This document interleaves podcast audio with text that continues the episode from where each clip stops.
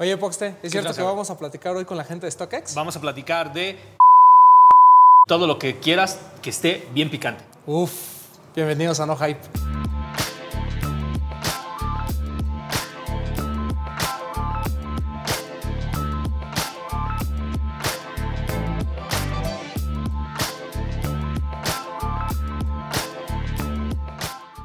Las cosas más interesantes que está pasando ahorita en la Ciudad de México no solamente tiene que ver con los sneakers, no solamente tiene que ver con la cultura, sino que tiene que ver con las compañías, güey, ¿no? Claro. Poco a poco los imperios y digamos que los grandes movedores de todo este pedo de la cultura van echando raíces en diferentes lados. güey. No hay cultura sin negocio, amigo. Exactamente. No, y más aún, más cabrón aún, güey. Creo que no hay cultura sin, sin la participación de todos. O sea, Correcto. Absolutamente todos, todos jugamos, güey. Todos jugamos en este juego. Lo más chingón es que sea México uno de los lugares donde empiezan a poner las primeras raíces, ¿no? Y muy emocionante tener, señor, eh, a mí me encanta cuando la gente viene con su gafete, listo, Sí, para sí, que sí. ya sepas de exactamente de quién estamos hablando, ¿no? Que se vea el corporativismo. Que se vea, que se vea el corporativismo. ¿Te po- ¿Se podría presentar para la gente que no lo reconoce? Claro, yo soy Rodrigo Mazal este, y soy el director para Latinoamérica de StockX. Ay, director para Latinoamérica. Uy, Uy, perdón. No estamos, mira, no estamos hablando con el de la agencia, güey. No estamos hablando con el de. No, no estamos hablando con el patriarca. Estamos hablando con el patriarca, güey. Primero, podemos, vamos a hablar, ¿no? Vamos a poner todo en contexto. Primero, ¿qué es StockX? Ta, StockX es una plataforma global que conecta a compradores y vendedores de productos en escasez, principalmente eh, sneakers, es la categoría por la cual más hemos reconocidos, pero tenemos otras verticales en las cuales nos hemos ido eh, abriendo en el tiempo, desde coleccionables, streetwear, electrónicos, relojes, bolsos y otros. Eh, y es una plataforma global con operaciones en más de 200 países, eh, para mucho el punto de referencia también para consulta de precios y temas con todo lo que tenga que ver con sneakers, específicamente dead stock. ¿no? Que hay que, eh, digo, poner en Ajá. contexto a la- un Sí, poquito a sí, la sí, gente. sí, sí, sí, güey, sí. Porque StockX no nace siendo lo que conocemos hoy, ¿no? Ajá. Empieza como Cambles. ¿no? Que realmente era retomar información. Josh Luber, que es un genio, ¿no? Sí, dijo un día, "Ah, mira, porque está bien interesante saber dónde se venden más pares, en cuánto se venden. Sí. O sea, era eh, data analytics 100%, ¿no? Y después, pues llega la gente con dinero y le dice, pues hagamos esto algo más grande, ¿no? Ajá, sí, sí. Sí, exacto. O sea, Josh empieza en 2015, él tenía un antecedente de, de, de- de- trabajaba en IBM antes y en, en- ahí aprendió a mucho de ese tema de data analytics y, y después siendo sneakerhead y, transaccionando su mayoría en ese tiempo en eBay, marketplaces de ese estilo en donde no había dos atributos principales que sí veías en, en, por ejemplo, en este caso en la bolsa de valores, pero no veías en los marketplaces. Él fue, yo creo que de los primeros que vio a los sneakers como un activo, que no solo, o sea, que, ten- que valdría la pena sumarle datos y confianza, ¿no? Este, hace Camples como un proyecto personal, una especie casi de blog en donde toma a través de un algoritmo y el uso de sus, de- o sea, con, con su background de data analytics, toda esa información que de, de cómo se transaccionaban los sneakers en eBay. Al mismo tiempo, del otro lado de Estados Unidos, en Detroit, Dan Gilbert, eh, que es otro de los, de los fundadores y el accionista principal, en términos, o sea, el inversionista principal más bien, eh, a través de sus hijos se entera de todo este mundo de, de los sneakers y los hijos estaban flipeando sneakers en eBay y, y como que les pregunta, oye, pero a ver, explícame un poquito más de este mundo y se da, entiende la gran oportunidad que había y entonces de ahí Dan y, y el otro cofundador Greg Schwartz conectan con, con Josh y entre los tres ya deciden lanzar eh, StockX con un cuarto que es este Chris Kaufman. ¿no? Esa es la parte más emocionante, güey. Que no solamente, o sea, muchas veces cuando ves una empresa de- desde lejos, te la imaginas como grandes corporativos, ¿no?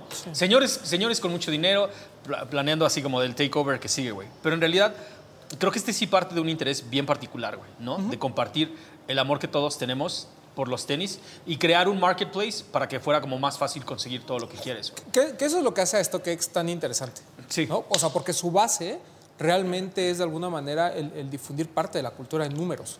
¿No? Totalmente, Que es algo que no existía.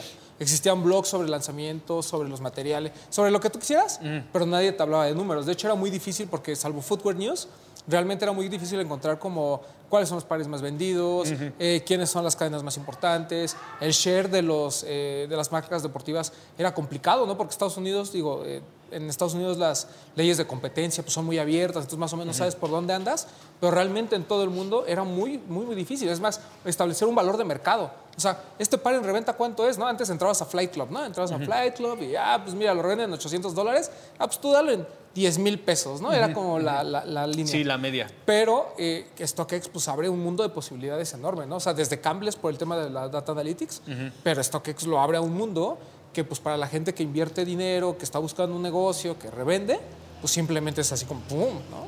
StockX se volvió el blue book de los tenis, güey. O sea, realmente. Sí, exacto, sí, güey. O sea, ¿cuánto cuesta lo que tengo? ¿En cuánto lo puedo vender? ¿Y quién está interesado en comprarlo, güey? O sea, es, es, es un pedo. O sea, que tal vez suena muy grande, pero básicamente es eso. Mira, yo te voy a ayudar a hacer esto y esto y esto. Ahora, ya tenemos el contexto. ¿Por qué México? O sea, de todo Latinoamérica, porque eh, me imagino que el primer paso que están dando, o sea, yo no, yo no he escuchado nada de StockX de España o de StockX de algún otro lugar, güey. O sea, ¿cómo, cómo es que, por qué se fueron por el territorio mexicano? México, última, últimamente, en los últimos dos años, calladito, empezó a brillar por sí mismo. Creo que tuvo un, estuvo muy correlacionado ese crecimiento que hubo en el 2020 y 2021 en Estados Unidos en comercio electrónico por el tema de la pandemia y todo el mundo a su casa y encima los cheques de estímulo que les da el gobierno. Y entonces hubo como más gasto del consumidor y particularmente en, comercio electrónico y particularmente en sneakers. Y como México estamos muy influenciados por Estados Unidos más, que cualquier otro mercado eh, y el comportamiento del consumidor es similar. Eh, y encima en la parte cultural hay mucha relevancia en México y en Latinoamérica de este tema. O sea, no parece y pensarías a lo mejor primero en otros países, pero en México hemos encontrado muchísimo apego y afinidad por el contexto de los sneakers y sneakerheads y el streetwear y todo este tema de cultura urbana, etcétera. Eh, entonces, empieza de repente a, StockX, me voy a ir tantito para atrás, en 2016, hace, como el lanzamiento, 2017 mediados, dicen, oye, aquí hay una oportunidad global, es más grande de lo que pensamos, no es nada más para Estados Unidos voltean primero entonces a Europa. Y fue gracias a que una persona los buscó, que fue el primer empleado de hecho de StockX fuera de Estados Unidos y les dijo, oigan, aquí en Europa hay una oportunidad, es un canadiense que vivía en Londres. Y entonces, pues voltean y dicen, pues vas, abramos Europa a ver qué pasa. Entonces empieza Londres eh, en finales del 2017 y les va súper bien y de ahí del 18, 19 y 20 empiezan a escalar al resto del mundo, más en Europa y empiezan a irse a Asia también, Hong Kong, Corea del Sur, Japón. Entonces de repente se empieza a ser muy, muy, muy global en temas de, en, términos de la presencia física, ¿no? Y ahorita sí que les platico específicamente qué beneficios tiene para un país que, se, que nos vengamos y cuando digo nos vengamos, quiere decir que físicamente tengamos presencia en el país versus nada más operar de forma más orgánica, que es como funcionaba México antes. Claro, Porque tenía la posibilidad de comprar y de vender, pero no teníamos los beneficios de que el producto estuviera necesariamente pensado en nuestra experiencia. ¿sabes? El idioma, no, no había idioma español. Eh, como posibilidad. No había moneda, no había el peso mexicano. Eh, inclusive había el modelo inicial de envío, eh, la carga arancelaria y los impuestos hasta se te cobraba en la casa, ¿no? este, era como que, pues bueno, qué padre que hay demanda, pero tampoco le vamos a meter mucho, ¿no? Y aún con ese modelo empezó a, a crecer y a crecer y a crecer en volumen de usuarios, en volumen de transacciones, en volumen de interés. Eh, y de ahí como que desde ahí detectaron esta oportunidad de seguir con ese plan de expansión global, pero específicamente en México y posteriormente de México el resto de Latinoamérica. Así para el bajo. Sí. Pero cuéntanos, ¿tú cómo llegas a StockX? Fue un poco de casualidad, porque yo tengo que confesar que no vengo de ese mundo necesariamente, ni de tecnología ni, ni de sneakers. Siempre me gustaban ambas cosas, pero no me había tocado la oportunidad de colaborar en esas. Eh, pero yo estaba en, otra, en otro trabajo, también tenía esa experiencia de una empresa global basada en Estados Unidos que quería escalar muy rápido, que es WeWork. Mm. Este, y de ahí pues tocó la etapa buena y la etapa no tan buena. Eh, y en ese momento, justo, y antes de eso había emprendido por muchísimos años. Entonces como que tenía una combinación muy particular de de ser emprendedor, pero a la vez tiene la experiencia de que para terceros escalar sus operaciones fuera de Estados Unidos y particularmente en México y en Latinoamérica. ¿no? Entonces, eh, cuando me entero que StockX empieza a hablar más de México, siguiendo a, Josh en Twitter, a Greg, a Scott Cutler, a todo, o sea, y, estando como nada más ahí leyendo, que yo al principio, y viendo en, ciertas eh, publicaciones en redes distintas de que StockX ya está buscando eh, a gente en Latinoamérica, o rumores de que StockX está pensando expandir a Latinoamérica, pues agarré el, el, Twitter, agarré el LinkedIn y agarré otros medios y empecé a mandar mails. Y le dije, este, eh, hola, soy tal y me interesa ser su, su primer colaborador en Latinoamérica. Y de ahí fue naciendo. Ah, justo como le hizo el vato de Europa, el que estaba en, poco, sí. Canadá, que estaba en Londres. Güey, ok, ok, ok. Creo que todos nos enteramos y eso te habla exactamente de quién toma las oportunidades, güey. Porque creo que todos vimos esos tweets, güey. O sea, literal, todo el mundo pudo haberse enterado y hecho. Simplemente se necesita alguien que esté dispuesto a levantar la mano y dar esos pasitos, ¿no? Entonces, tú diste esos pasitos y ya dijeron, ok, vamos a necesitar a alguien para México para esto. ¿Tú ya sabías para qué puesto estabas aplicando?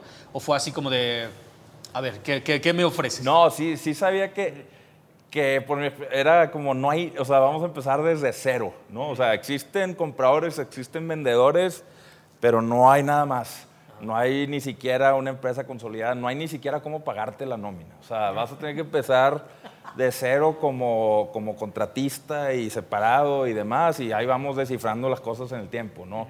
Eh, muy startupero, o sea, muy en etapa súper temprana, aunque ya era una empresa gigante con, con operaciones en todo, aquí era, estábamos en, en el día menos uno, Entonces, eh, sabía que iba a hacer eso, o sea, que iba a involucrar, empezar desde, desde la etapa más temprana, desde cero, eh, entender muy bien, explicar muy bien allá cuáles eran las cosas que tendríamos que hacer acá, empezar, armar el equipo y, empezar a escalar y, dar un mejor producto, una mejor experiencia eh, y un crecimiento súper interesante para que desde allá también voltearan y dijeran, ok, sí, sí hay oportunidad en, en México y en Latinoamérica, ¿no? porque al final internamente pues compites contra todos, como mercado, por recursos, eh, con Canadá, con Estados Unidos, con Europa, etcétera, ¿no? Entonces, pero yo sabía que aquí en México, en Latinoamérica, había mucha oportunidad, no solo como que con ese core, un grupo así de sneakerheads súper, sino que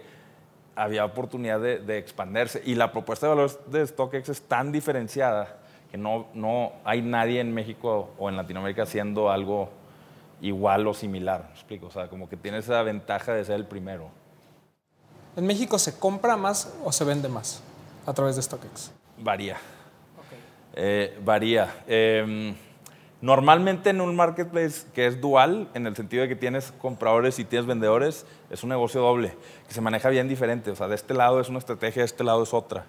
Normalmente quieres que haya balance. Hay veces en donde puedes enfocarte más en uno porque estás buscando específicamente agarrar más mercado y crecer en la parte de la compra para consolidarte.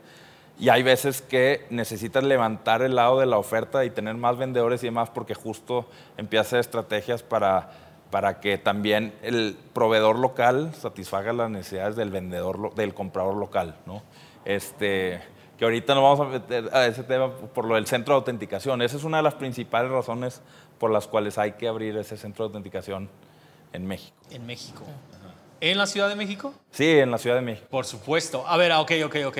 Entonces, ¿qué fue lo primero? ¿Cómo, cómo fue que te empapaste de la escena de los sneakers en la Ciudad de México? Porque, como dices tú, no, no eres un sneakerhead. Y no vivo aquí, aparte. Y no vives en la Ciudad de México, entonces... ¿Cómo fue ah, y qué, cómo fue y qué, fue todo lo que te encontraste mientras estabas haciendo Primero fue como ahí mismo, porque de verdad, aunque ya es una empresa muy grande y obviamente ya se profesionalizó mucho y todo, son muy honestos, ¿no? desde que se quedaron en Detroit, en lugar de irse a Faramayá, a San Francisco o a Silicon Valley, etcétera, o sea, ellos siempre han sido como muy, muy auténticos, ¿no? Y la gente que trabaja ahí, en su, son, todos sí son súper, y te, y te enseñan y te, te transfieren la cultura y, y, aprendes, nada más casi que hablando con ellos vas aprendiendo muchísimo. Ya más específicamente en, en México, en Latinoamérica, pues puse a investigar, puse a investigar y a conocer y así, y di con un par de, personas particularmente, uno que está aquí en Ciudad de México y otro que está en Monterrey, a través así de preguntas, networking, explorar y, y demás, este, que fueron los dos primeros personas con los que empezamos a trabajar desde una perspectiva como de embajadores de la marca, que son Cabeza de Tenis y, y Roque. ¿no? Con ellos me fui empapando mucho de- de- del, del más específico a México, ¿no? O sea, ya no necesariamente tan global como tenían la percepción más de los de, los de otros lugares de- del mundo. Y, y conforme, y, platicando con ellos y leyendo más, y yendo a los eventos, y leyendo los blogs, y siguiendo mucha gente, y luego ya armando el equipo, por ejemplo, ahora que armamos el equipo de autenticadores, todos los autenticadores vienen de ese mundo, ya sea que ya, ya vendían y, y compraban y ya coleccionan y demás, y ellos también me han enseñado muchísimo. Y es un gran balance entre tener una afinidad y un gusto y una pasión real por el producto y por los productos que se transaccionan en la plataforma, combinado también con algunos perfiles que somos un poquito a lo mejor más de negocio, marketing, finanzas y demás, y entre, pero todos tenemos el mismo gusto y, o lo estamos adquiriendo por los mismos productos y entonces estamos embonando súper, súper bien, que es como al final está funcionando todo a nivel global, ¿no? Conforme crece más y se profesionaliza más, pues hay de todo tipo de perfiles de gente, pero estás, yo, es es súper interesante eh, el estar en, en eso, con esa formalidad, porque sí son súper formales, eh, hasta, pero sin perder la autenticidad y, y- y- y la genuina pasión por los sneakers. Y no solo por los sneakers, por todos los, los- los productos que se venden y por lo que representa StockX para la gente, me explico, tanto para vendedores para com- como para compradores, desde dar acceso a miles de productos que no encuentras en el mercado primario hasta desencadenar oportunidades económicas para los que quieran vender. Claro. ¿Cuántas personas tienen hoy como empleados en México? En México somos 19. Apenas estamos como que el Y incluyendo autentificadores. Ajá, exacto. ¿Cuántos son? Este, de ese equipo de autenticadores son 15. A ver, espera, y, y espera, yo O tengo. sea, si tiene 19, son 15 que autentifican Ah, y, cuatro que cotorrean. y cuatro cotorrean. Ah, sí, sí. Uno que limpia y... Ah, el- sí, sí, sí, sí. No, son, son ellos, o sea, ellos más eh, un gerente y, y de- de los, los, eh, líderes del área de la, autentica- de la parte de operaciones, por ejemplo. Y luego, pues ya estoy yo, un marketing y una este, persona también de la parte, o sea, a- el de marketing ve como que todo el lado de la compra, de que gente compre y que crees que es el lado, y la otra persona ve que gente venda y que crees que es el lado. Ok. Está cabrón, güey. O sea, porque es un equipo de cuatro personas y 15. No, es- o sea, es un equipo súper Y somos no solo para México, vamos a hacer lo mismo para, no es como que nos vamos a triplicar para atender, o sea, vamos a hacer, son equipos pequeños. O sea, son como células pequeñas que Sí. se van hacia otro lado y células pequeñas que se van a otro lado. ¿En Estados Unidos cuántos empleados son? ¿Sabes? En total en todo el mundo somos como 1500. Ahí- Sigue siendo ah, una empresa pequeña, ¿eh? Sí, sigue siendo una empresa Sí. pequeña, güey. Sí, o sea, Sí, sí, sí, sí, sí, sí. pero generando. Ajá, papi, generando. Si no generas, no, te, si no generas, no vives, güey. Pero a ver, entonces, ok, deciden. StockX, StockX de, de Estados Unidos dice, "Te- aquí está la batuta. Vamos a ver hasta dónde corres con ella en México, ¿no? Porque, primero, qué chingón este, que todo lo que les presentaste los convenciera de decir, ah, ok, vamos a poner todo este presupuesto para que, para que tú empieces a crecer, ¿no? Para que empieces a, cre- a crecer StockX en el territorio mexicano. ¿Cuáles fueron los primeros pasos? Y entonces, sí fue totalmente true cuando pusieron un... cuando- este, ¿Dónde lo pusieron? Que decía, StockX anda buscando autentificadores. ¿En, en LinkedIn lo, lo pusieron? Sí, en LinkedIn lo pusimos. Ajá, ajá, ajá. ¿Y cuál, cuál fue el, ajá, cuál fue el proceso para amarrar a los, a, a es- a los certificadores? Al, al final, eh, lo bueno es que nos topamos en una situación en donde ya se habían expandido a otros muchos países. O sea, ya habían, como en Inglaterra habían abierto centros de autenticación, en Berlín también, en Alemania también, que justo de hecho fueron y me trajeron esta, eh, en, en Japón, en, entonces México va a ser el doceavo. Entonces ya tenían como que bastante experiencia en ese sentido, pero de todas formas, todas las particularidades de lo, o sea, culturalmente las diferencias, y tem- desde temas legales y contables hasta temas culturales, hasta temas, o sea, tienes que tropicalizarte a lo local, ¿no? Claro. Eh, pero ya había más o menos una estructura de decir, a ver, pues, vámonos eh, por partes, ¿no? Vamos primero a, a a habilitar la plataforma web y, y- y móvil en español. Luego, vamos a habilitar la plataforma de web móvil que tenga la- el, el- el peso mexicano.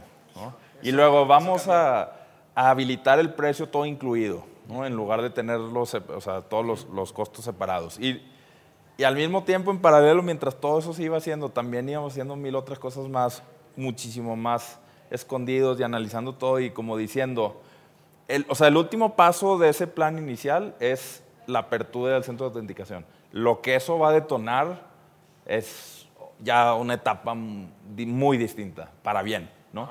Pero inicialmente era como empezar desde lo más básico, desde trabajar en el producto, que es el idioma, la moneda, eh, cómo pagas, eh, habilitar el servicio al cliente en- con agentes bilingües, o sea, todas esas cosas que suenan así como no tan sexys, pero se tienen que hacer porque es el fundamento, ¿no? Es el, antes de construir la casa, pues tienes que poner el concreto abajo, ¿no? Entonces empezamos con esa parte y luego llegamos al centro de autenticación y luego llegamos al proceso de reclutamiento. Eh, y sí, sí lo pusimos en, en LinkedIn. Pero es un rol que no existía no solo en, en Latinoamérica, o sea, no, eh, que- porque nadie más autentica, ¿no? O sea, Sí, sí, sí, eh, No, no es como que hay GOAT aquí haciendo entonces ya ellos también, o sea, no, no hay, no existe ese perfil, no existía, no había, entonces comunicarlo era difícil, no solo de los autenticadores, desde el, también el marketplace, oye, la puja, la oferta, eh, una sola página de display por producto, ¿qué es eso de los precios de abajo? ¿Por qué el máximo? ¿Por qué el mínimo? O sea, hay muchas cosas que todavía mucha gente que no está como tan clavada no entiende, ¿no? Y entonces tenemos que trabajar desde esas cosas tan básicas hasta... Al final dijimos, pues los que más conocen de este tema son los que ya probablemente ya nos conocen. A lo mejor inclusive son los mismos vendedores que ya venden o compradores que ya compran. Y entonces nos fuimos directo a ellos y dijimos, oye, ¿no te interesa aplicar para trabajar en StockX? Y fue así, no, no por LinkedIn al final, sino que fue como directo. Fuimos al, al origen. Chiquiduros. A ver, espera.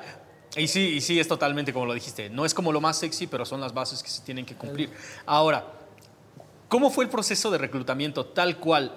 ¿Les ponías un par y decías, a ver, déjame ver? ¿O nada más, digamos que con el peso de sus credenciales fue que dijiste, vas a ser tú y tú y tú y tú? Sí, no teníamos al final... Porque ¿cómo haces un protocolo? O sea, solicitas magos y luego que les dices, ok, vénganse. A ver, todos ustedes conviertan el agua en vino o este, conviertan esta serpiente en un báculo sagrado, güey, ¿no? O sea, Sí, está... es- ajá, es, es- es- Hay, hay como un sistema que ya tenía que más bien que estar basado en eh, físicamente hacer una demostración de aptitudes o habilidades es a través de preguntas.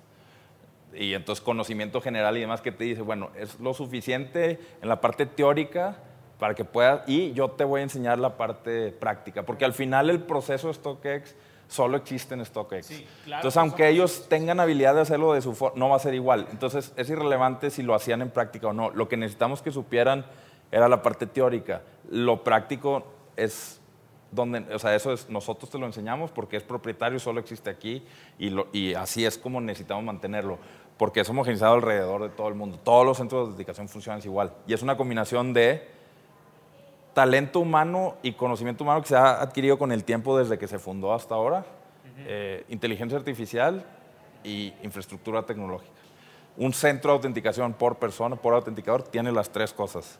Y el proceso es súper robusto y, muy clavado. Entonces, más bien fue un tema de, tienes el perfil, culturalmente hacemos fit, o sea, sabes de este tema, y, si, y aunque no supieras y no fueras experto, con que tuvieras ciertas aptitudes, decíamos, va, nosotros te enseñamos ya a autenticar a la, como lo hacemos nosotros. ¿no?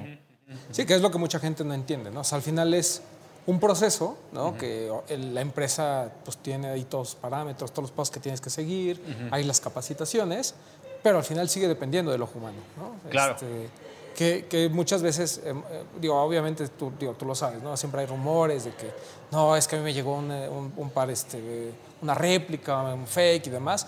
Pues sí. O sea, de, si de 100 millones de pares que, que- que de- hay de transacciones, ¿no? Pues digo, el 1% pues son muchos pares, ¿no? O sea, estás hablando de un millón de pares. Entonces es, es muy probable que te toque, ¿no? Eh, aquí el tema es que la gente entienda que no es a propósito, porque ni siquiera es que StockX venda los pares. No, O sea, bueno, ellos no los compran y te los dan. O sea, ellos son un intermediario, ¿no? Que ese es el punto que la gente tiene que entender. Entonces, cuando tú como intermediario puedes tener miles de procesos y aún así puedes fallar como puede fallar eBay o como puede fallar Goat o 70 mil otras empresas que tienen que bueno, se dedican a algo similar, ¿no? Sí, exacto. Ah, esa es la parte más spicy, güey.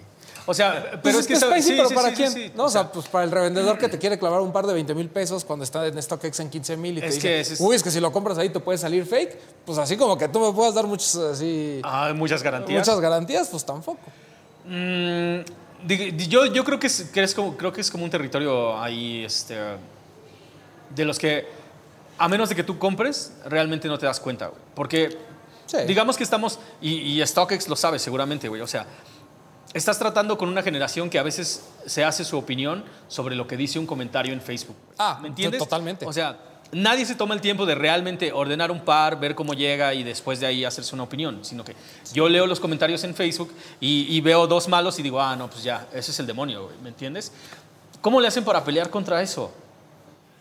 Al final, nosotros confiamos muchísimo en nuestros procesos y en la propuesta de valor que venimos haciendo desde que inició, ¿no? Volviendo un poco, de hecho, a ese tema inicial, es justo en esos marketplaces y sobre todo cuando ves cómo estos pares con el tiempo se han venido apreciando y cada vez valen más y más, y no solo valen más, sino que ya hasta son considerados activos, eh, le dicen como alternativo de inversión, o sea, ya hay gente que literal arma un portafolio de sneakers con Xbox, con PlayStations y con COS o Bear Bricks y, los, y es inversión, ¿no? Y los tiene en el tiempo y se va apreciando y demás. Entonces, para, para lograr eso necesitas dos cosas que no existían en ningún otro marketplace. Necesitas aglomerar todos los datos transaccionales que existieran sobre ese par eh, en la web y poderlos consolidar al estilo de una bolsa de valores que te dijera, ese par en esa talla, el precio promedio de los últimos 12 meses es este, el máximo es este, el mínimo es este, para generar el concepto de estás comprando al precio más justo de mercado o estás vendiendo al precio más justo de mercado.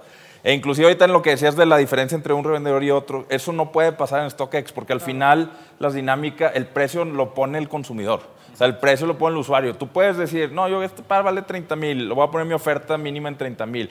Ok, pero en el mercado, o sea, en la data es 12 mil y cientos de miles de otros vendedores lo van a poner sus ofertas en 12 mil y tu oferta de 30 mil, pues adiós. Porque, porque no, hay, no hay un usuario que diga, ah, yo, estoy, yo quiero pagar por encima del precio de mercado. Me explico. O sea, más bien, entonces, genera más bien esa, esa nivelación y esa nivelación. eh, en el mercado secundario, ¿no? Lo hace justo. Eh, y la segunda era confianza, que es hacer un proceso y comenzar a sentarte en medio de todas las transacciones, que es, en lugar de, de dejar que un vendedor conecte directo con un comprador desde la perspectiva eh, de, enviar el producto y que después no, no, no pasa nada. Lo único que quedaba era que pudieras a lo mejor decir, "No, hombre, este vendedor no me hizo, y le pones una estrella de cinco, ¿no? Que si eso lo iba a afectar o no, depende. Si muchos le ponían muchas estrellas de uno y así, a lo mejor bajaba su reputación y reputacionalmente ya no vendía por esto y el otro, o le subían los fees lo que tú quieras. Pero tú como usuario, pues, ni modo, ¿no? Entonces, Pelado, sí, este, ese- tiene, tiene que alguien sentarse en medio de la transacción, recibir el producto del lado que lo está vendiendo, autenticar y certificar que es dead stock, por ejemplo, en el concepto de los sneakers, eh, y después enviarlo al, al comprador, ¿no? Y, y la manera como hacemos eso de que es el StockX Verified, que es 99.95%, este, eh, seguimos confiando muchísimo en esos, en esos procesos y, y seguimos inclusive siendo los, los únicos que, eh, o más bien, los creadores de esos procesos que otros marketplaces ya están empezando a replicar. Y en el tema de la data, pues digan lo que digan todos los revendedores, etcétera, siguen usándolo como referencia de precio todos. O sea, todo el mundo se mete a ver el precio acá, ¿no? Entonces, Es más, hasta cuando te ofrecen un par te ponen cuánto está en StockX. Güey, te mandan el pantallazo. Ajá, ese, es, ese es dices- el protocolo de venta, güey. Claro. Y luego, mi gente, o sea, lo que la gente tiene que recordar es que, güey, ni siquiera los condones son 100% seguros, ¿me entiendes? Es totalmente, o sea, sí, eso Ajá, o sea, tú pudiste haber sido ese, güey, ¿me entiendes? O sea, yo pude haber sido el error del condón, ¿es lo que estás diciendo? Pudiste haber Le voy a sido preguntar a mis papás. Exactamente, pregúntales. ¿Me, me entiendes? O sea, a ese, a ese Sí, nivel tan bajo es el porcentaje de que te puede tocar algo así, güey. No, y además porque la piratería ha avanzado muchísimo. ¿no? O Un sea, chingo, güey. Si hay videos de YouTube en donde te explican, ah, mira, en este lote tengo todas estas diferencias, pero lo voy a corregir en el segundo lote, pues es obvio que, te- o o sea, hay, hay muchas formas de que se te vaya un, par fake, ¿no? Incluso hasta el más experto que digan, es muy probable que, que pueda pasarle. y porque además, como siempre se los hemos dicho, ¿no? O sea, afortunado o lamentablemente, eh, StockX, pues muchas transacciones son de pares que todo el mundo quiere. ¿No? Y esos normalmente son los más pirateados y son los que más la piratería se encarga de perfeccionar. Entonces, por ejemplo, si ustedes están comprando Jordan de Travis Scott, pues es muy probable que, pues, o sea, tiene más posibilidades a un New Balance, por ejemplo, ¿no? Es que ya les dieron como tres generaciones para, para seguir creando supuesto. ve- versiones acá, güey. Claro, claro. Pero, pero, por ejemplo, o sea, yo por lo menos uso StockX para buscar un montón de joyas que ya no encuentro en ningún otro lado. Claro, güey. total. Que a veces hasta están the retail, güey. O sea, Sí, sí, o sea, yo siempre he recomendado que StockX lo usen como una base para pares que no llegan a México. ¿no? O sea, creo que eso es como lo, lo rico de, de StockX, ¿no? El hecho de poder conseguir cosas que aquí claramente pues nunca iban a llegar o que son de hace muchos años y que nunca estuvieron, o, o pares que a lo mejor estuvieron, pero que ya es muy difícil encontrar, ¿no? O sea, creo que eso es como, como lo lindo de, de StockX. Sí. Pero bueno, hay gente que le sigue gustando pues, comprar Jordan 1, ¿no? el que salió, mañana lo quiere comprar en StockX. Hay mucho, mucho. Pero a ver, México, o, o sea, ahorita con todo el dato, todos los datos que tienes, ¿qué es lo que se vende y qué es lo que se compra en México? Así, pero que me dijeras. ¿Que no leíste el reporte de Band of Insiders que nos mandaron? Ajá, sí, sí, ahorita. Ah, yo bueno, quiero ok, oírlo no, no, no, no, directamente no, de la fuente, güey. Nada más quería saber si lo habías leído, ¿no? La, en, en México la, la categoría más fuerte definitivamente es, es, es sneakers. O sea, ahorita sí, el- aunque hay otras categorías que vienen creciendo bastante, de forma bastante interesante, streetwear eh, y coleccionables, ¿no? particularmente Hot Wheels y Lego. eh, son, son, y Funko Pops, ese tipo de productos que a lo mejor no están creciendo muchísimo. ¿no? En sneaker, eh, Nike y Jordan definitivamente lideran el, el- el- el pack, ¿no?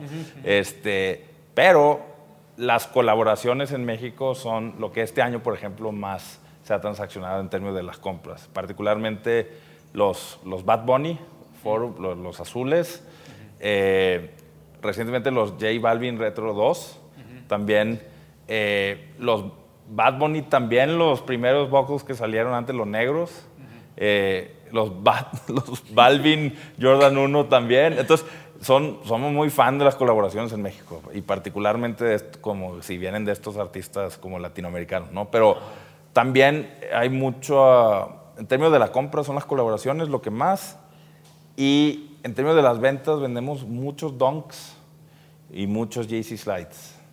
Muchas JC Slides. Muchos donks también. Este, y algunos Air Force One. También hay buena, buen- buena oferta en el mercado de Air Force One. Y básicamente esas tres en, en- en ambos lados de la, de la moneda. ¿no? Tampoco, no somos un mercado así también, ni el más sofisticado, ni el menos. ¿no? Entonces, así como que, este, eh, que una de las cosas que justo va a ayudar muchísimo con- con- cuando lancemos el, no sé, o sea, ahorita que estaban usando la plataforma, eh, el cambio del precio todo incluido es algo que ayuda muchísimo. Un chorro, un Este, chorro.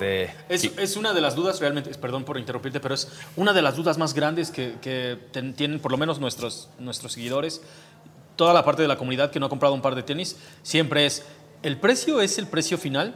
Y creo que todavía hay como un poquito de, de- de- ¿cómo te diré? Todavía hay un poquito de dudas, porque al final de cuentas... México y toda Latinoamérica, pues no somos como un gran, este, o sea, no, no todavía tenemos esto del shopping de, de- en No, línea. no. Por en eso hay bolsa, tantos centros güey. comerciales nuevos. Exactamente, por eso hay tantos. eso hay centros- mítica. Exa- exacto, güey. Por eso es que en Estados Unidos, pues, o sea, en realidad los malls se están cerrando, güey. Y aquí en México seguimos todavía duro. ¿Cómo le hacen para saltar esa barda de este.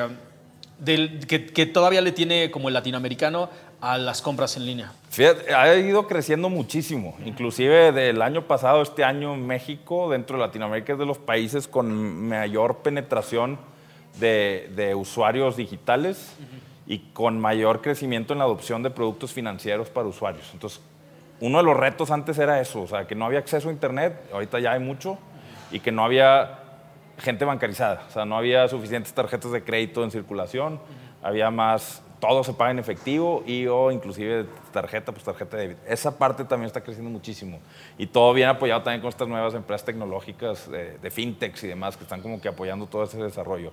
Pero en comercio electrónico en Latinoamérica, México ahorita es el país que más está creciendo en conjunto con Brasil, pero México trae unos ritmos de crecimiento, de penetración de usuarios digitales altísimos. Y el consumo, o sea, el comportamiento del consumo también está migrando mucho ah, en línea. También hay mucho en físico, obviamente, porque al final el efectivo sigue siendo rey en el método de pago, pero también está creciendo muchísimo la parte digital.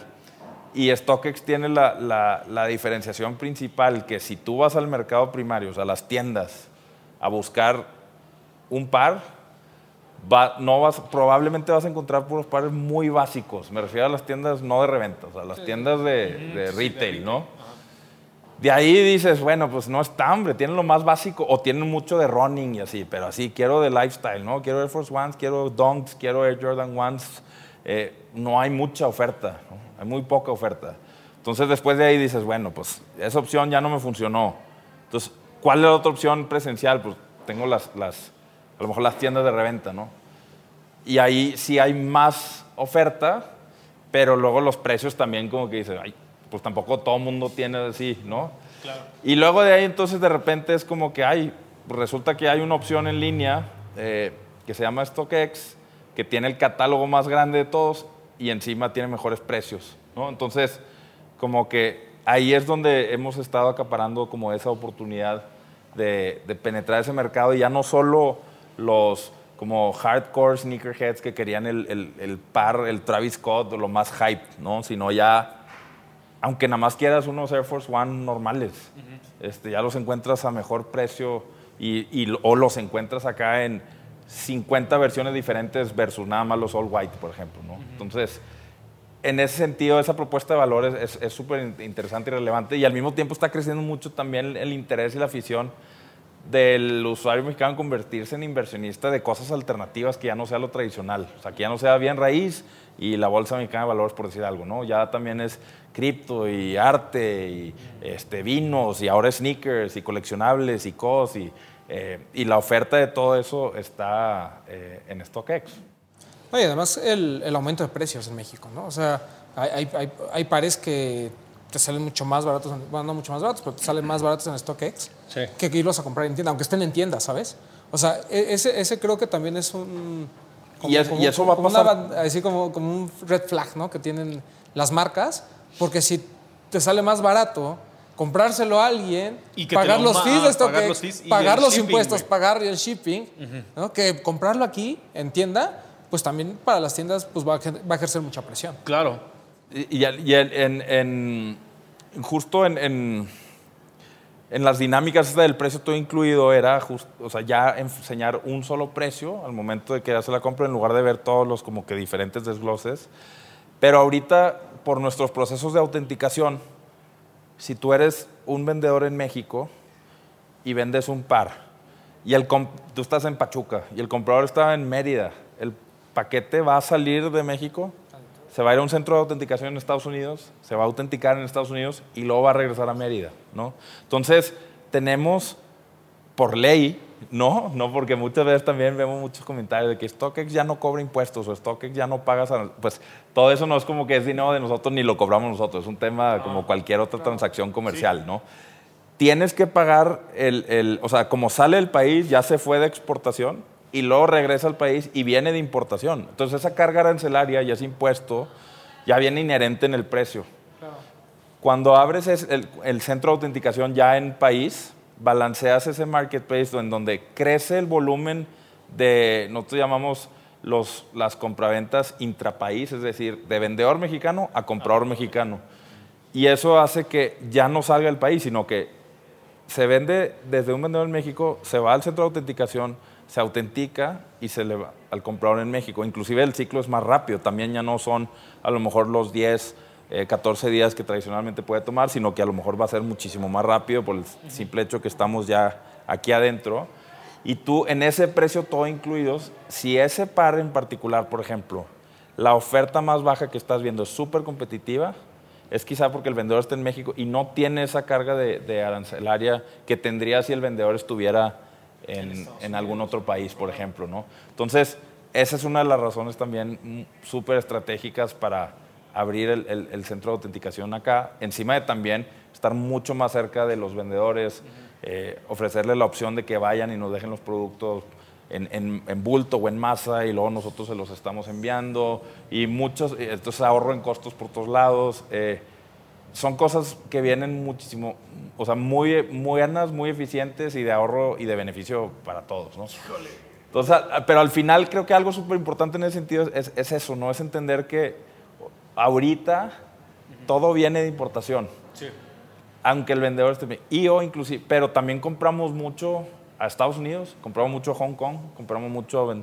Porque allá están los pares que el consumidor mexicano quiere, ¿no? Es como acá que este, eh, los familia que sean el próximo mes lo va a querer a lo mejor un consumidor en Italia que allá no van a salir y entonces un vendedor en México va a tener la oportunidad por, de vender y muy probablemente la gente que compre esos pares va a ser gente que esté en cualquiera de los otros 200 países.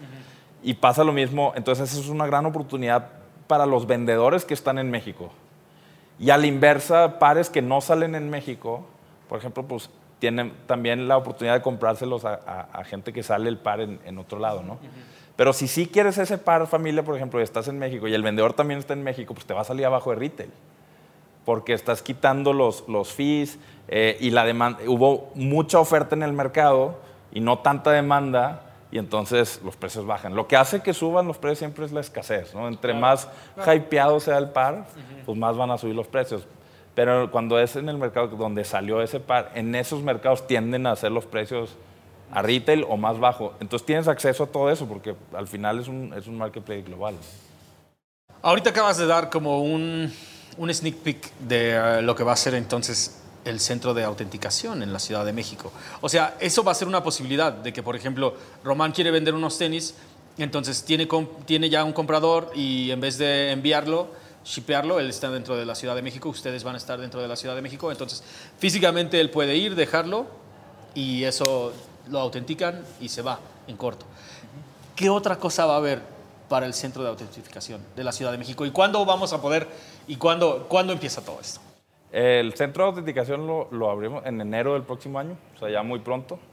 Eh, y, o sea, aparte de ese beneficio para los vendedores, por ejemplo, que sean de los, ya ves que en StockX tenemos niveles de vendedores, desde el nivel 1 hasta el nivel 5. Dependiendo de tu nivel, tienes ciertos beneficios. Si es nivel 5 nivel 4, tendrías esos beneficios de ir a dejar el producto al centro de autenticación para, para, que se envíe como en, en, en, masa, por decir una forma, y más adelante inclusive hasta tenerlo custodiado el inventario y, y, ya desde ahí lo que se vaya vendiendo lo vamos enviando en lugar de tenerlo que llevar cada vez. Eh, vienen esos, esos beneficios que son bastante prácticos para los vendedores, para los compradores es que al levantar esta, este, este como balance, entre compradores, entre vendedores mexicanos y vendedores extranjeros, eh, va a haber más posibilidad de que la oferta que esté disponible en México, que se ponga a la venta a través de StockX y la demanda de México que haga match con eso, los precios van a ser súper competitivos y como nunca va a salir del país, los tiempos de entrega también mejoran muchísimo. Nos comentabas que una de las cosas que te pasan cuando tú llegas a StockX, pues es justamente el de buscar gente, ¿no? De, que, que a lo mejor tienen conocimiento sobre cómo está el mercado y demás, ¿no? Ya nos dijiste Roque y Cabeza de Tenis, que fungen como sus embajadores, ¿no? Sin embargo, pues digo, o sea, la verdad es que es, gente que, que, polariza, ¿no? O sea, hay gente que, eh, pues como que muy apegada a la cultura, que dice, ellos no van conmigo, y hay gente a lo mejor eh, que pues, va entrando en esto y está en este mundo del hype y pues van con ellos, ¿no? Pero al mismo tiempo existe, y, y, al final le hablan a gente que ya sabe de este tema, ¿no? O sea, ya conocen de StockX, saben ¿no? de, de, sneakers y demás. Pero también hay un público allá afuera que a lo mejor a lo mejor ni siquiera consume contenido de sneakers, ¿no? Simplemente ellos quieren comprar y son los que siempre que preguntan por StockX, ¿no? Alguien que tampoco sabe le responde, ah, ahí no lo hagas porque eh, venden fake, este, a lo mejor gente que pues, nunca compró un Jordan 1 y quiere comprar un Jordan 1 y ve como StockX como una... Quiere su primer Jordan 1. Quiere su primer Jordan 1, ve StockX como una alternativa, pero tiene mucho miedo, ¿no? ¿Cómo va a ser la estrategia para poderle hablar justamente a ese público? Yo que justo, o sea, con, con, con Rock Cabeza hemos aprendido muchísimo y, y nos, nos, nos, han dado muchísimo y trabajamos súper bien con ellos, pero igual así empezó, ¿no? O sea, en el sentido, ¿a qué me refiero? O sea, Camples, que ahorita mencionas, el hardcore sneakerhead es el único que conocía Camples y lo usaba, ¿no? Y cuando empezó StockX todavía más, igual, ¿no? Empiezas con ese segmento, ese mercado súper clavado y después orgánicamente empieza a crecer, a no solo a tener un segmento que sea tienes que estar en la cultura, tienes que ser súper clavado, tienes que saber de toda la historia de los sneakers, tienes que saber perfecto de todo el tema de Michael Jordan y, y lo que tú quieras, sino que más bien la misma experiencia que te da el, el sitio y el producto para gente que esté buscando cualquier producto que denominamos de current culture o de la cultura actual, eh, coleccionable, eh, de, o sea, de una tarjetita de Pokémon o una figura o unos sneakers o lo que sea, eh, probablemente vas a en algún punto dar con StockX, ¿no? Si no estás muy clavado en todo el tema de sneakers, etcétera, vas a llegar de una forma más orgánica y no vas a saber ni conocer nada del tema de, de, de, de la propuesta de valor inclusive, ¿no? A lo mejor vas a decir, oye, pues esta plataforma tiene todo lo que estoy buscando, tiene los precios competitivos y me está ofreciendo eh, eh, que todo es verificado y auténtico, pues va, ¿no? La conversación más clavada de específica sobre el tema de si son o no son, etc., es más en la comunidad que está más metida en el tema de, de sneakers o que todo el tiempo está leyendo de eso o que quiere como, que, que es como más controversial en ese sentido, ¿no? Este, Creo que al final la propuesta de StockX es muy fuerte, nuestros procesos son muy fuertes, confiamos mucho en, en, en lo que hacemos y cómo lo hacemos, eh, desde por qué existimos y cómo empezamos y hacia dónde vamos. Siempre ha sido el norte de StockX ser eh, el marketplace preferido por cualquier consumidor para comprar cualquier producto que se adhiera a la, al current culture. ¿no? Entonces, confiamos tanto en eso y en, la, en el producto, en la experiencia, en la plataforma, en lo que puedes encontrar en, el precio justo de mercado, en el potencial de desencadenar oportunidades económicas para vendedores, en, en tener toda la oferta más completa de cualquier mercado secundario para cualquier consumidor, que, eso independientemente de, de cualquier circunstancia eh, momentánea o, si, o duradera este, o no, eh, esa propuesta de valor tan fuerte es lo que, lo que sigue hacia adelante, ¿no? ¿Cuáles, ¿Cuáles son los siguientes pasos? A, a, un poquito largo más, a un plazo más largo, porque, o sea, en serio, con el de enero, ya abriendo, abriendo el centro de verificación, van a ahorcar absolutamente a todos los chiquiduros, güey. O sea, digamos que ahorcar, pero al mismo tiempo darle una posibilidad absolutamente a todos de convertirse en, sí. en, en vendedores y en, en compradores. La onda es que tal vez ya no van a existir los precios, güey. O sea, ya no van a existir esos precios súper elevados que antes existían, ¿me entiendes? Sí. O, o, sea, va, va, a ser, digo, perdone que, que, que, que me meta, es, va a ser complicado, yo creo. Porque al fin, es, que, es que el precio de retail es muy alto en México. El precio de retail es alto entonces, en México. Entonces, eh, pues tendrías que conseguirlo abajo de retail, ¿no? Uh -huh. o, sacar un muy buen descuento con las tiendas, uh -huh. que hay unos que sí lo hacen para poder o, o robo que se roben un camión y te lo vendan muy barato, ¿no? O sea, eso es lo que tiene que pasar para que haga sentido, Ajá, ¿no? Sí, Porque sí, si sí, tú vas a comprar un, un Jordan 1, ¿no? En 4.500 pesos, ¿no? Uh -huh. 4.500 y lo vas a vender en StockX, ¿no? Por, por más que te bajen el, los fees, lo que tú quieras, de todos modos vas a recibir 4 mil pesos, ¿no? O sea, vas a perder 500 pesos. Uh -huh. Y el problema es, pues número uno, consíguete el Jordan 1 en 4 mil pesos para que tú salgas tablas en StockX. Claro. ¿no? En, y sobre todo cuando en Estados Unidos es, es, es, tanta la diferencia entre el precio retail mexicano y el de Estados Unidos que, que por eso sucede lo que, está, lo que estamos viendo ahorita. Uh -huh. O sea, yo acabo de comprar un Jordan, o sea, el mismo Jordan 1 lo compré en Nike.com por güey en 4.200 lo que costó Ajá. y lo acabo de comprar en StockX en 3.800. Es, y este par viene de Estados Unidos o de Japón o de vete a saber de dónde, Ajá, pero sí, no sí. es mexa. O sea, de eso estoy seguro, no es mexa, ¿no? Pues porque no tiene importadora, etcétera, ¿no? Sí, sí, sí. Entonces, si este par que no es mexa te está saliendo mucho más barato, el consumidor mexicano va a tener que buscar la forma de, o sea, va a funcionar con pares donde la diferencia de retail no sea tan alta. Uh -huh. Pero cuando la diferencia de retail es tan alta, yo creo que no va a dejar de ser opción, porque obviamente es, es, la, es, la, opción más segura para vender, incluso. Sí, sí. ¿no? Y sobre todo mucha gente que a lo mejor. Pues, y creo que eso es, eso es algo que, que, me gusta mucho de StockX, que hay gente que a lo mejor, güey, no, no, tiene la necesidad de andar en Facebook ofreciendo sus pares, ni en Instagram, ¿no? Simplemente agarra StockX, lo vende. No me importa si a lo mejor lo podía haber vendido aquí en Facebook en 30 mil pesos bueno, lo vendió en stocks en 25 ¿no? y tan tan. Ajá, Entonces sí. yo, yo, yo, creo que el, el, tema de las diferencias de precios en algún momento se van a alinear porque tampoco puede existir para siempre, uh -huh. pero eh, creo que es, es, a lo mejor uno de los topes ¿no? con los que te puedes enfrentar en un futuro. Sí, pues ese siempre, pero balanceas ahí el mercado y, y al final también hay los incentivos de que entre más vendas, más subes de nivel en términos de ese nivel de seller que decía y menos fees pagas y ese ahorro se va directo a tu utilidad, ¿no? Entonces, No, hay unos- ahí llegas al nivel 5 y hasta te pagan por adelantado. Güey, es que sabes. en se- Sí, es, en serio. real. Es real. ¿Sabes qué es lo más cabrón? Es que también a veces la gente se le pasa un poquito el hecho de que StockX es un marketplace, güey. ¿Me entiendes? Es que, es que ese es el tema. Ajá, ese es el O sea, tema. No es una tienda No de es reventa. una tienda de reventa. Y no solamente no es una tienda de reventa, tampoco es como, ok, estamos tratando. Eh, tus- esa es la tarea, ¿eh? Ajá. StockX no es tienda, de, reventa. reventa. Así. Ajá, si Sus queremos planas. unas planas, unas planas, Exacto. 20, 20, 20, 20, plumas de diferentes colores y todo el pedo. Eso es lo que la banda tiene que entender, güey. O sea, StockX es un marketplace, güey, ¿me entiendes? No es una tienda de reventa, no es un lugar donde estén ahí físicamente los pares de tenis, aunque posiblemente después, con el paso del tiempo, sí quieren lograr eso, tener Hay- su propio stock. hay, hay unos modelos de, de retail en StockX que ya están activos en Nueva York, por ejemplo, en Londres, en Hong Kong, en, en Japón, perdón, en Tokio. Eh, y son espacios de retail acondicionados donde sí hay producto a la venta, ya autenticado, etcétera, pero tú también como vendedor vas al, al- al- al drop-off y ahí mismo entregas el par, ahí mismo se autentica y ahí mismo te pagan. Entonces es como inmediato y offline. Entonces tú tienes, tú tienes, tú eres vendedor, imagínate que aquí en la Roma hay, hay una de esas retail stores eh, y vendiste tres pares. Entonces en lugar de imprimir las etiquetas, llevarlo de HL, etcétera, lleva- agarrarías tus tres pares con, con- con el recibo, lo llevas al retail drop-off de StockX, ahí mismo te los reciben, los autentican y te pagan en efectivo en el momento.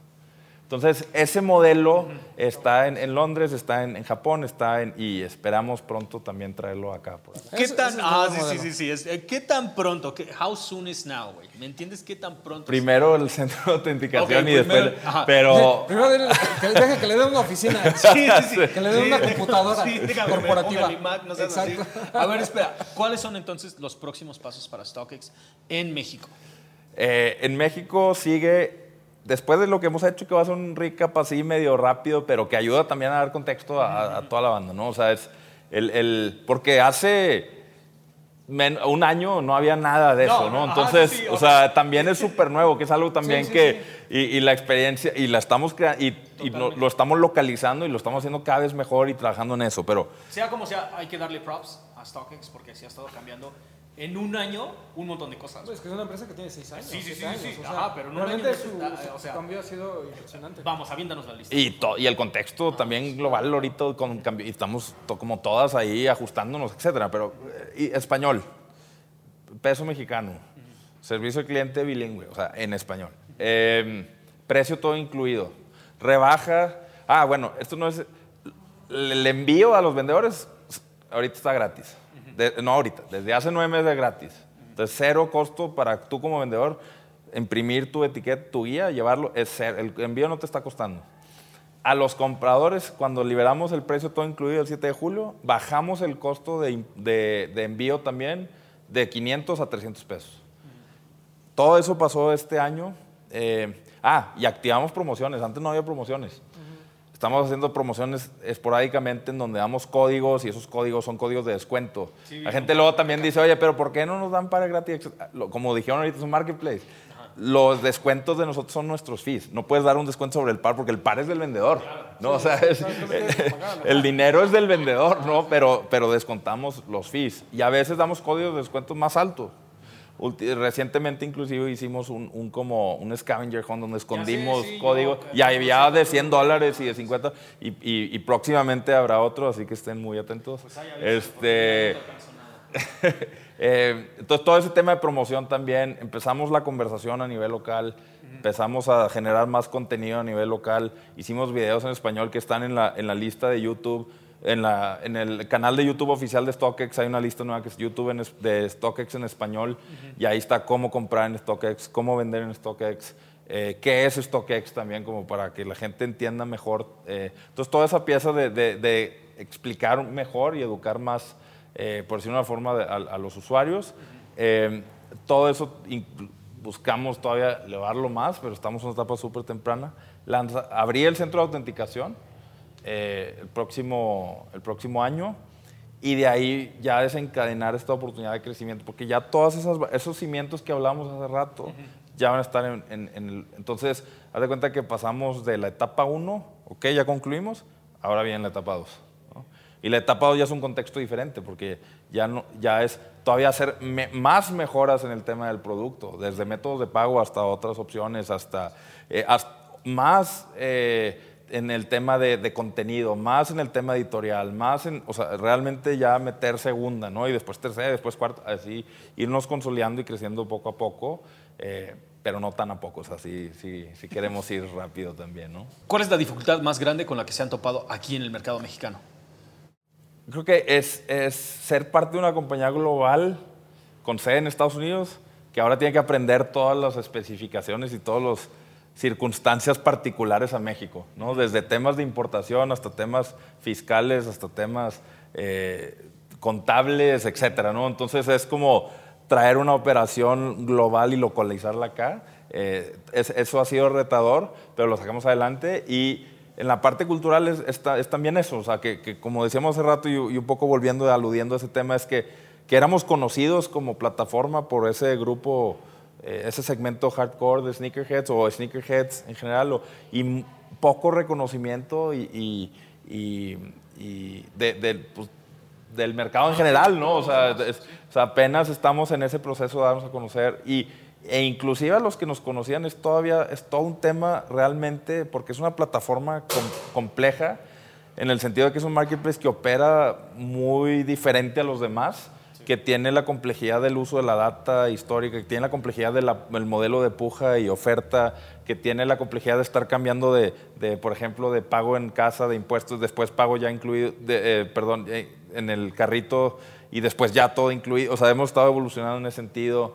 Em, entonces, como toda esa complejidad de, que el producto lo podamos hacer más útil para el usuario local, a través de hacer ajustes. En, haz de cuenta, imagínate que tomas el, el, producto, me refiero a la plataforma tecnológica, web y móvil, está construida para un mercado y, después hay que reconstruirla y adecuarla para cada uno de los otros mercados en los que operas, en los que decides hacer esa, esa localización ¿no? y, hacer esa experiencia más ad hoc al usuario de ahí. Entonces, desde el idioma, la moneda, los métodos de pago, eh, los, los disclaimers o los avisos, las preguntas frecuentes, el blog, pues todo es diferente. No es lo mismo aquí que en Nueva Zelanda, ni en Nueva Zelanda no es lo mismo que allá y en Paraguay. Entonces, todos esos cambios y ajustes, pero al mismo tiempo mientras lo estás haciendo sigues operando y te estás eh, constantemente enfrentando a, que parte del mercado lo va adoptando, otra parte no lo está entendiendo, otra parte no lo está aceptando. Es como la analogía que hacen a veces de que te, te avientas eh, y dice, pues voy construyendo las alas mientras voy cayendo para después levantar, ¿no? O sea, o como decían también algunos este, de que pues, vamos arreglando el avión a medio vuelo, ¿no? en, ah, lugar de, en lugar de esperarnos a que esté perfecto y luego ya despegar. Claro, así se tiene que hacer, así se tiene que hacer, porque al final de cuentas, ¿lo vas haciendo conforme vamos caminando o no empiezas a caminar? Ese es, sí, ese, es el Ahora. Este, y encima, pues también todo eso que demostró México como mercado para que voltearan a vernos es una cosa. Ya estando aquí, ya ahora sí ya la responsabilidad las circunstancias, la implicación es distinta. Y también tenemos que este, eh, abogar y, construir esta experiencia junto con todos para seguir creciendo y, dando esa súper buena experiencia. Entonces, también otro reto es entender a, los diferentes segmentos de usuarios, porque no todos quieren lo mismo, no todos buscan lo mismo, no todos necesitan lo mismo. Eh, pero al final estamos seleccionando como que los atributos y las mejoras que, que, mejor apliquen dentro de lo que cabe para la mayor cantidad de gente que se pueda y que siga siendo eh, coherente y, y, y, que funcione el modelo de negocio como está diseñado.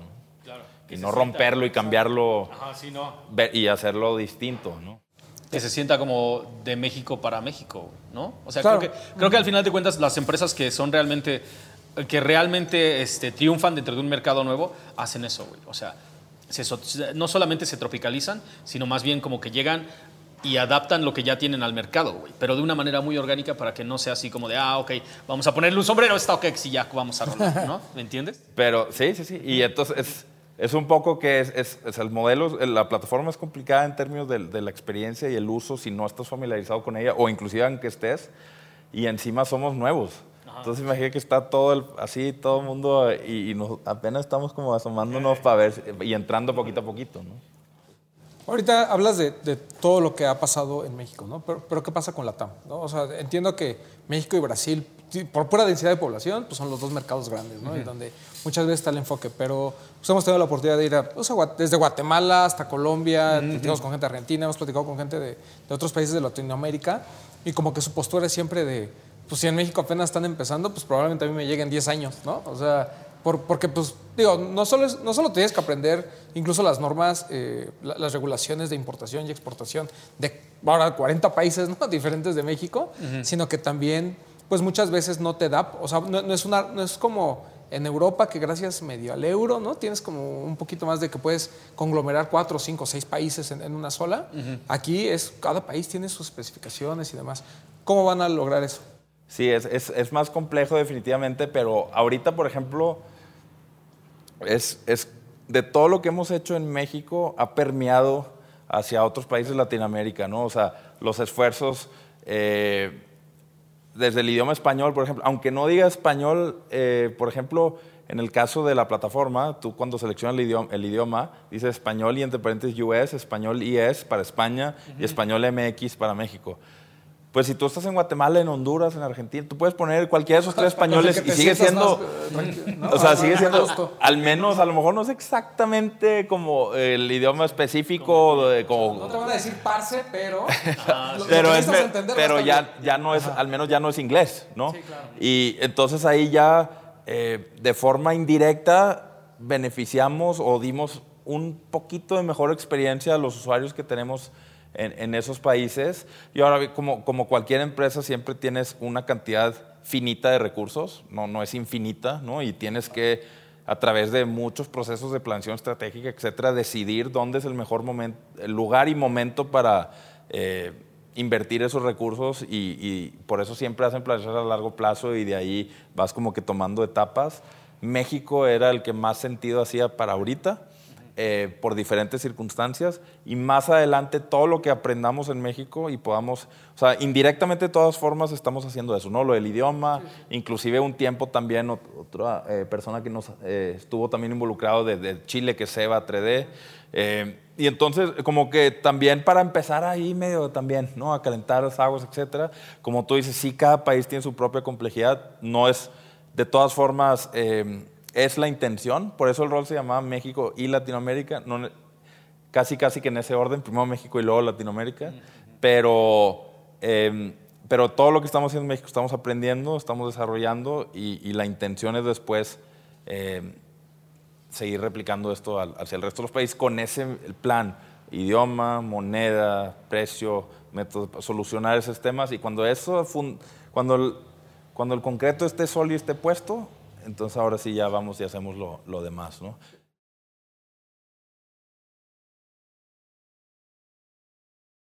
Eso Medimos, dijo Seba, ¿eh? Yo, digo, yo nomás traigo el chisme.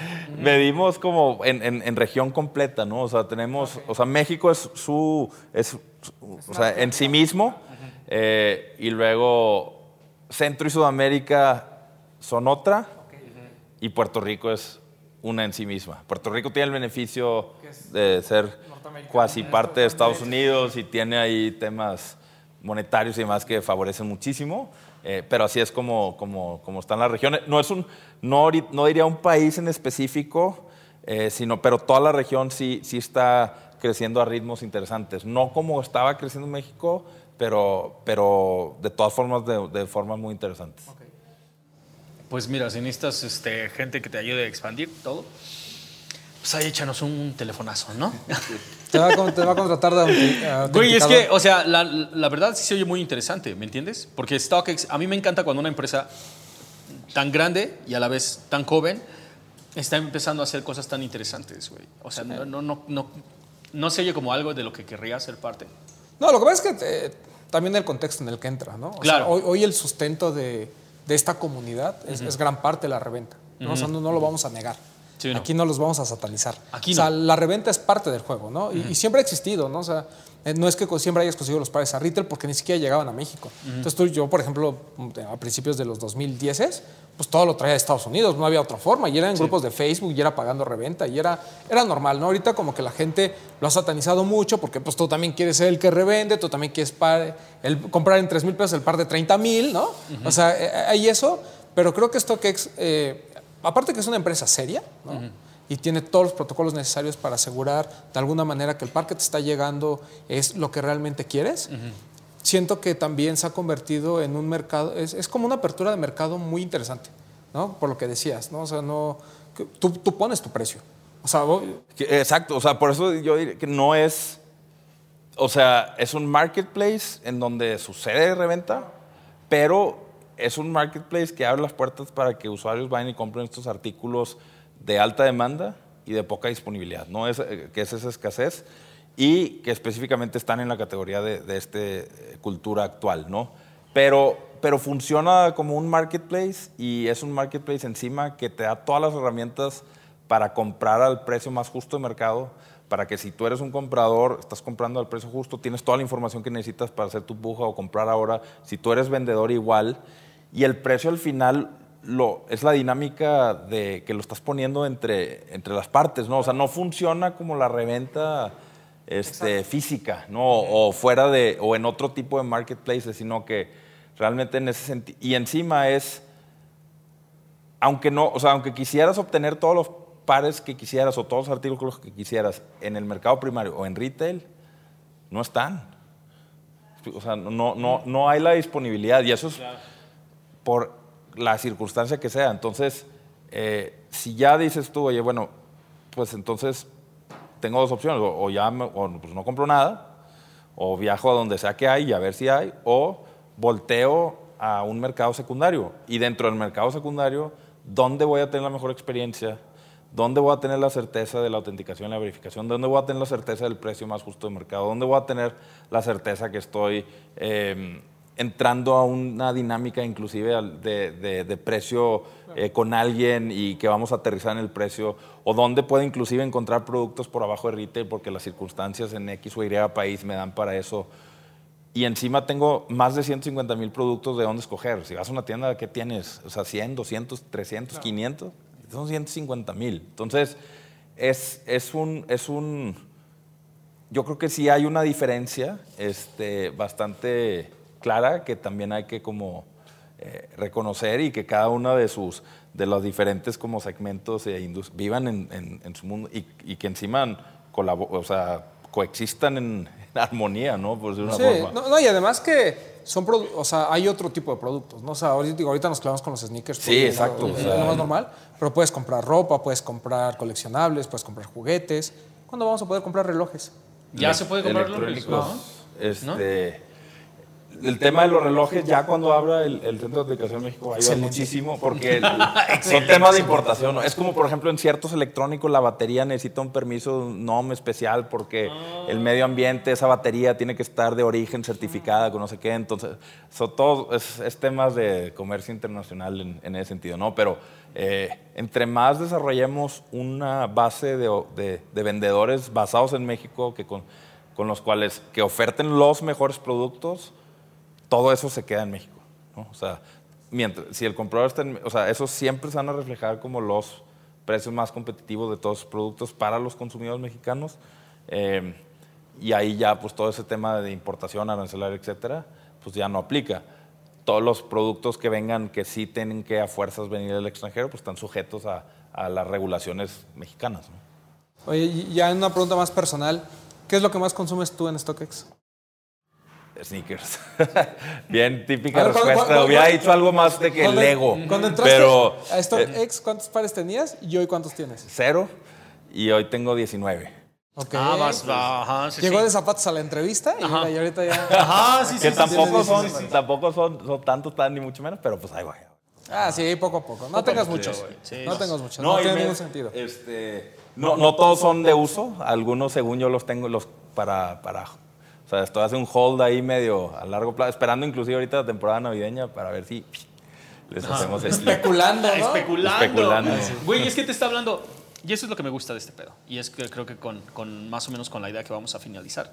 Este, uh, que se trata, no se trata de tenis, güey. O sea, básicamente no se trata de tenis. Este pedo se trata de un mercado, un mercado de valores. Una, y es que a, a mí me gusta esa personalidad que tiene StockX, güey, que sea, que sea como tu manera de entrar a ese mundo de que puedes invertir, inviertes dinero, puedes flipearlo, este, puedes hacer más, puedes, también puedes perder, güey. O sea, puedes pagar un montón de dinero por algo que después en algunos meses empieza a bajar su valor, güey. ¿Me Claro. entiendes? Pero te da esa, como esa posibilidad para una nueva generación de empezar a jugar y, y a, y a se usar les su- va Ya Vas a hay un, hay un especulación. feature en la, en la- no sé si lo han usado, pero eh, cuando entras a, a la- a tu cuenta, eh, dice portafolio. Ajá, Pero sí. Ahí te todos pone la- todos los pares que has comprado eh, y el valor de compra, el valor de mercado actual y la apreciación o depreciación que ha tenido ese par en el tiempo. Entonces, es- y toda esa información está ligada a la misma información transaccional que sucede día con día. ¿no? Entonces, esa es una muy buena herramienta para, para, para ver por par y el valor del portafolio completo, cómo se ha apreciado o depreciado en el ¿Tú tiempo. lo has hecho? No, güey. No lo hagas. No, no, no, no, no, no, no, no, no, no, no. ¿Te, te hace llorar? Sí, te hace llorar. ¿Te hace llorar? Sí, sí, llega un momento en que dices, ¿de dónde saqué tanto dinero? ¿No? Ah, sí.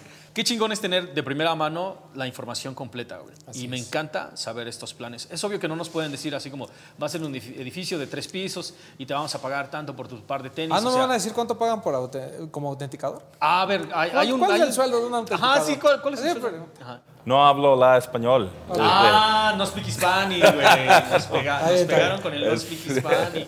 Digo, para saber si, para Sí, ver si aplica. los chiquiduros se retiran. Ajá, no, no, no, no. Es que, o sea, yo creo que a partir de enero, de por sí StockX eh, ha estado cambiando el mundo de la reventa y el mundo de la reventa en sí ha estado cambiando mucho en los últimos años. Y creo que una vez que abran el centro de autentificación y, y StockX sea algo, ya no solamente una página, sino que ya sea algo tangible en México, en la Ciudad de México, yo creo que va a cambiar un chingo, güey. Sí, definitivamente es algo que hace dos años no se veía, no. estaban, o sea, no, no, exi- no, no existíamos nadie. y, y- y ahorita ya estamos poco a poco eh, culminando estos pasos y estos planes y, y realmente con la intención de hacer la experiencia mejor para todos los usuarios, compradores, vendedores o nada más gente que quiera entrar a usar la referencia de precio o en general navegar la plataforma. Es, al final es una empresa también, es una startup que siempre está innovando y buscando eh, mejorar y dar la mejor experiencia.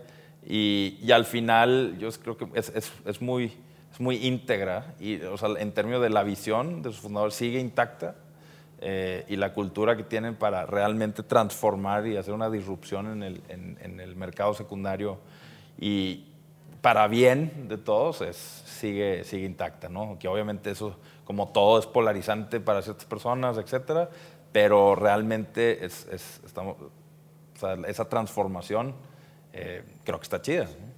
¿no? Y además el, el hecho de tener pues eh, influencers, ¿no? O tener este, que, el, que el rostro pa- de- para la estrategia sea gente mexicana, ¿no? El hecho eh, ayuda también. Ah, y una, perdón que te interrumpa, pero creo que es- esto no, y, y quería aprovechar de decirlo por, por la audiencia tan grande que tienen, es que también parte de, de lo que StockX quiere realmente es armar esas comunidades y, y empoderar esas comunidades y, y en ese sentido, por ejemplo, marcas de streetwear mexicana muy, muy buenas, eh, de sneakers inclusive, que no son marcas mexicanas per se, por- como, como eh, Pony, por ejemplo, pero que estamos montando la plataforma desde México. Eh, entonces, artistas, creadores, eh, gente que tenga su marca de streetwear, sus, sneakers, o gente que esté haciendo como coleccionables, ¿no? Carrito, como los que hacen Daniel Arsham con IKEA, etcétera. Todos esos estamos haciendo esa como, como, o sea, estamos acercándonos a ellos o se acercan a nosotros con, y tenemos toda la intención de montarlos a la plataforma, subir el catálogo, incluir en, nuestros procesos y documentación de autenticación eso para poder autenticar esa marca y exponerla a los 200 otros países y territorios donde operamos y dar esa como oportunidad de que esas marcas que son diseñadas, producidas y comercializadas solo en México, de repente entren en StockX y empiecen a ser comercializadas a, a todo el resto del, del planeta y darles...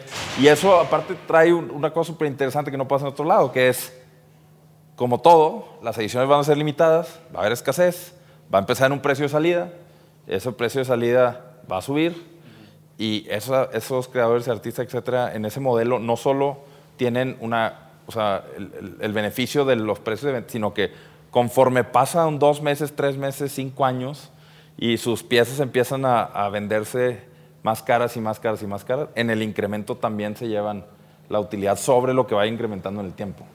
Entonces, ese tipo de, de- cosas eh, estamos también haciendo desde acá, al igual que lo hacen con, con marcas y creadores del resto del mundo, y, creo que eso es algo muy, muy chido. Y realmente sí, sí eh, como que ese acercamiento con, con la comunidad es súper importante para nosotros. No, y además fortalece mucho este argumento que dan las marcas, ¿no? De que es que México es key city, México es key city, México es importante, México es el mercado más relevante en, en- en América, ¿no? Después de Estados Unidos y tal vez incluso a la par de Canadá es México, ¿no? O sea, de- creo que el hecho de que una marca como StockX eh, esté poniendo los ojos en México refuerza todavía más es- eso que venimos escuchando desde hace tiempo, ¿no? Entonces, Claro. eh, para mí, eh, y yo siempre lo he dicho, para mí StockX es una de mis fuentes más confiables para conseguir mis pares. ¿no? Eh, yo us- usé durante mucho tiempo eBay y me sigue gustando, pero creo que StockX, al menos para mí, me ha facilitado la vida, para, sobre todo para pares que no llegan a México. Ya lo escucharon directamente desde de la fuente. Si ustedes son creadores de todo tipo de este, art toys, si tienen una marca de streetwear, acérquense a StockX. Y eso es creo que el mensaje que más me ha gustado hasta ahorita. El señor llegó a ser director acercándose a StockX, güey. ¿Me entiendes? Entonces, si tú tienes una marca, acércate también. Acércate, levanta la mano y, y muestra lo que tienes. Creo que eso es una esa es una cosa muy canija, que puedas ayudar a otras personas a empezar a levantarse y que todos podamos, entre todos, crear la comunidad que México y la Ciudad de México se merecen. Exacto. Mi gente, muchísimas gracias. Muchas gracias primero. Sí, sí, ustedes, sí. gracias, sí. No, gracias, gracias por, por revelarnos absolutamente todo lo que viene dentro de lo que se puede corporativamente, ¿no? O sea, no puedes aventar ahí como... como No si- nos, ¿Cuánto gana la auténtica? Ajá, exactamente. Ni- Pero ni- que nos lo diga cuando abran el, el centro de Ah, Ah, sí. ok, ok, ok, ok. Ah, si no agarramos a alguien ahí del centro de verificación. Sí, ahí- Una entrevista banquetera, güey, así, con el micrófono en la ¿Cuánto- cara. cuánto así. ganas? ¿Y tú cuánto ganas, güey? Ajá, sí, sí, sí, sí, sí, sí. Ro, muchísimas A gracias. ustedes. Muchas Muchas, gracias. muchas, muchas, gracias. Roman, también. Muchas Chingón. gracias. No, qué chingón, güey. Gente de StockX, pues vamos a ver, este, nos encantaría que cuando suceda toda la magia en enero, pues mm, échanos una llamada y vamos claro. a ver. Grabar ahí desde, Ah, co- para ver cómo Ajá, sí, sí, a ver, a ver, a ver, a ver, a ver. Ajá, sí. Con una GoPro y llego con lentes, con, de- o sea, absolutamente. Llevas tus pares así Imagen. A ver, carnal, este es original. Sí, sí, sí, sí, sí. Este es original o no les Ajá, avientas, sí, ¿no? sí. Todo eso va a pasar en enero, así que esténse al pendientes del próximo No Hype y nos vemos en la próxima, chicos. Peace.